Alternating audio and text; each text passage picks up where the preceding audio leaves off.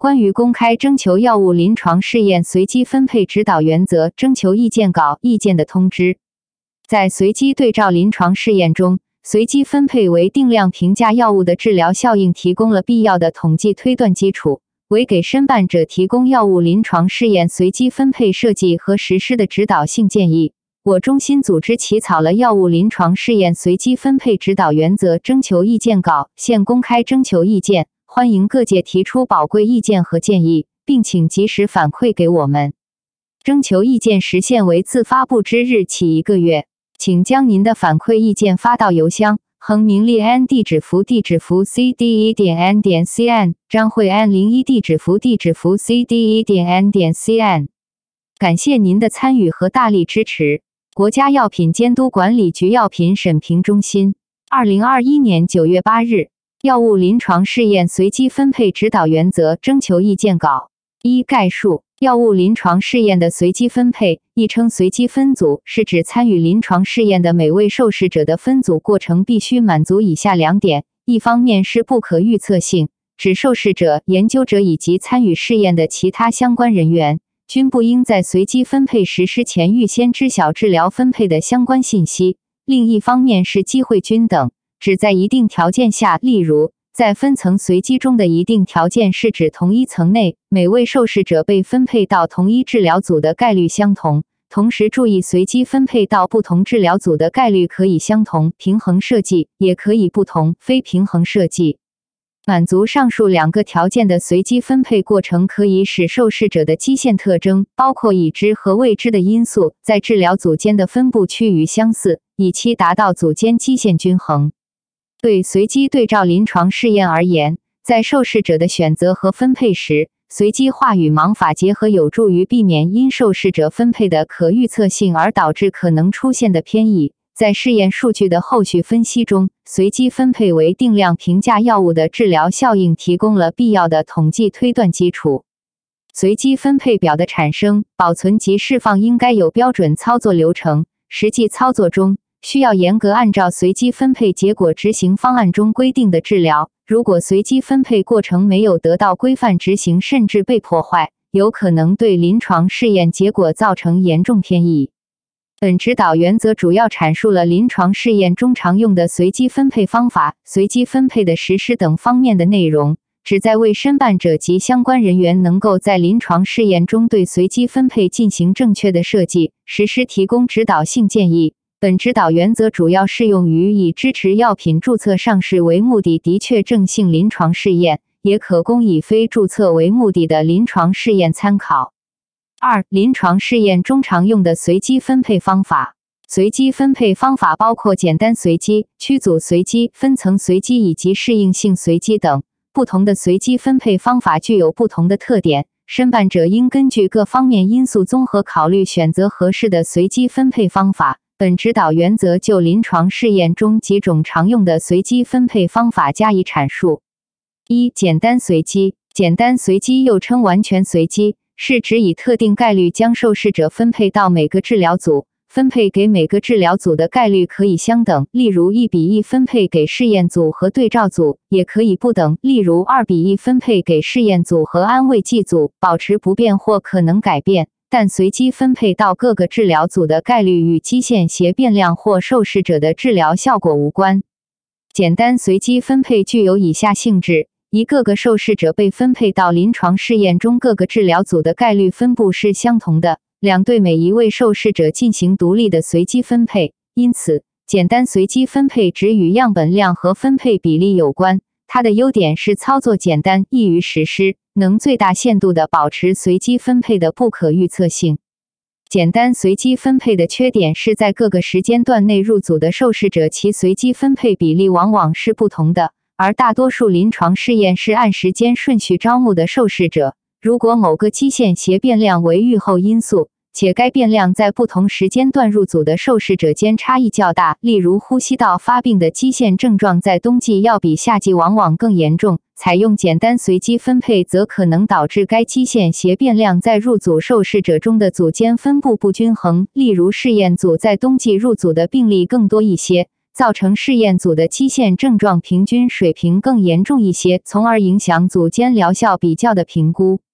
二、区组随机。区组随机是指将受试者在每个区组内进行随机分配的过程。区组长度、区组内计划入组的受试者数可以相同，也可以不同。需注意区组的大小要适当。一方面，区组长度应大于治疗组数，但太大易造成组间分配不均衡；另一方面，区组长度太小则易造成同一区组内受试者分组的可预测性。例如，双盲试验中，当有受试者因不良事件而紧急破盲后，同一区组的剩余受试者的组别有较大可能被猜到。对于开放的临床试验，同一区组最后一位入组受试者的组别可以轻易在入组前获知。因此，研究者及相关人员应对区组长度保持盲态，并且可以采取在同一研究中设置多个区组长度，以尽可能减少分组的可预测性。这在开放的临床试验中尤为重要。与简单随机相比，区组随机可以使同一时间段同一区组内的受试者在各治疗组间的分配比例符合预设要求。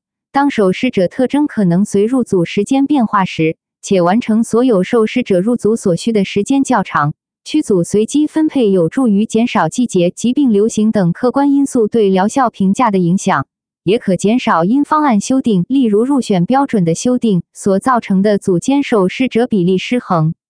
当随机分配结束时，如果某区组实际入组的受试者小于该区组长度，则称该区组为碎片区组。如果碎片区组的数量较多，可能破坏随机分配比例和基线均衡性，应尽可能减少或避免碎片区组。三、分层随机。如果药物的治疗效应受到一些基线特征，例如受试者的。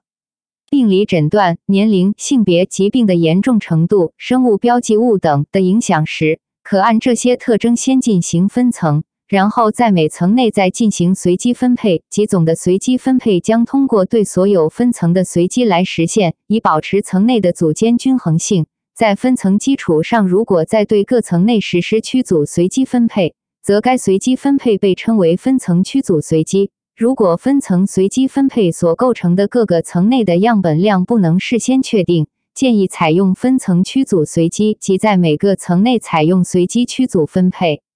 分层随机分配的优点在于，它能确保由分层因素所构成的各个层内的受试者都是随机分配到各个治疗组的，从而保证分层因素在组间的均衡性。在每个层内的所有非分层因素的协变量在各个治疗组之间也倾向于均衡。如果分层因素较多，当随机分配结束时，可能会导致某些层上的受试者均在一个组别中，从而影响统计分析结果。另外，过多的分层因素可能造成其他因素在治疗组间的不均衡，因此申办者应就分层因素的选择提供依据，以表明分层因素选择的合理性。应注意避免选择并不重要的分层因素，而忽略其他重要因素，从而影响试验结果的情形。当使用分层随机分配时，应当在统计分析时对分层因素加以考虑。四、适应性随机。适应性随机又称为动态随机，是指根据前面受试者的信息来调整当前受试者被分配到不同治疗组概率的随机分配过程。与上述随机分配方法不同的是。适应性随机分配对当前受试者的随机分配需要基于已随机化受试者的信息。适应性随机包括协变量适应性随机分配、应答适应性随机分配等。适应性随机分配通常需要复杂的编程来实现算法，而不是固定的随机分配列表。当使用适应性随机分配时，常需要使用适当的统计分析方法，才不会增加 I 类错误率。申办者应谨慎使用适应性随机，若采用，应说明采用适应性随机的合理性。统计分析建议采用随机检验，申办者应对随机过程和程序进行存档。一、节变量适应性随机。节变量适应性随机分配是指受试者的分配部分或者完全取决于其自身的基线特征以及之前所纳入的受试者的基线特征。常见的协变量适应性随机分配是最小化法，即在每次确定新的受试者的治疗分配概率时，最小化治疗组间的协变量差异。与分层随机分配相比，斜变量适应性随机分配能均衡更多的斜变量，但过多的斜变量可能导致随机分配的变异减少。当样本量较小时，可预测性将明显增加，随机分配被破盲的风险增大。对于小样本临床试验，应谨慎使用斜变量适应性随机分配，并严格控制参与适应性随机分配的斜变量个数。另外，在了解受试者的相关斜变量信息之前，斜变量适应性随机分配无法对受试者进行随机分组，而分层随机分配的整个随机分配列表可以预先生成，有助于预先包装处理。二、应答适应性随机。应答适应性随机是指新纳入的受试者的分配概率根据已入组受试者的结局而改变，适合能较快确定临床结局的试验。常见的应答适应性随机的技术是赢者博弈规则。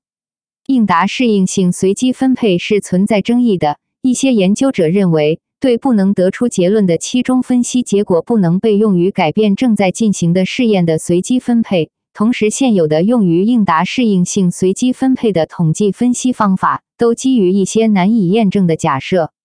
三、临床试验中随机分配的实施和管理，为了确保临床试验的完整性。随机分配的方法和过程中必要的细节，例如随机分配比例、分层因素等要素；设盲方式、双盲、单盲或者开放标签和盲态维护方式，例如紧急破盲流程以及破盲受试者后续的处理和评价；锁库后接盲步骤、研究过程中可以接触接盲信息的人员管理等，应在方案中阐明。但对容易猜测分组的随机分配的细节，例如种子数、区组长度等，不应包含在试验方案中。对于单盲或开放试验，需在方案中提供合理的依据和解释，并描述为减少偏移所采取的措施。此外，应由专业人员根据临床研究方案设定随机分配参数配置文件。并在此文件中给出随机分配实现的必要细节，例如随机分配方法、随机分配比例、分层随机中的分层因素以及区组随机中的区组大小等。如果使用区组随机分配，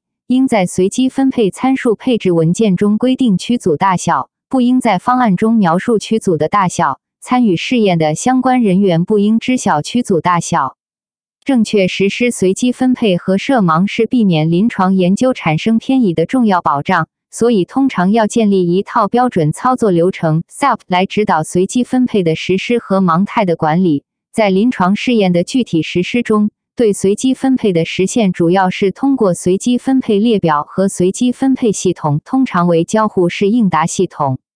临床试验的随机分配列表记录了受试者随机分配的治疗组。在临床试验中，随机分配列表应该是一份独立的文件，需由具备相关专业知识的人员在临床试验开始前，根据临床研究方案和专业人员提供的随机分配参数配置文件来生成。随机分配列表的生成需满足可重现性且唯一的要求。为了保持试验的完整性并避免随机分配过程中产生偏移。正是随机分配列表的生成，包括开放标签，通常需由第三方外包公司的专业人员或申办者防火墙内专业人员来完成。防火墙内专业人员需与项目保证完全独立，同时建议申办者有合理的组织架构和流程，确保防火墙内专业人员的独立性。正是随机分配列表，随机种子数应在对应的严格限定权限的电子系统中存档。在整个临床试验过程中严格保密和封存。在临床操作中，研究者应严格遵循随机分配系统的安排，任何偏离都应该如实记录，以待锁库前进行评估。值得注意的是，适应性随机分配中的随机分配列表仅仅起到遮蔽作用，真正的随机分配是由随机分配系统根据已入组的受试者信息产生的。随机分配系统是根据随机分配列表在研究过程中进行随机分组的关键性系统工具。在关键性研究中使用的随机分配系统应经过系统验证。对于采用随机分配的注册研究，申办者有责任确保在研究结束后，可以通过随机分配列表与随机分配系统对随机分配过程进行重现。适应性随机需通过与选用随机分配方法匹配的计算机程序与随机分配系统来实现。适应性随机分配中包含的适应性随机调整的元素，也应由第三方外包公司的专业人员或者申办者防火墙内专业人员来完成随机种子的选择，并进行存档。在整个临床试验过程中严格保密，申办者应确保适应性随机化过程的可重现。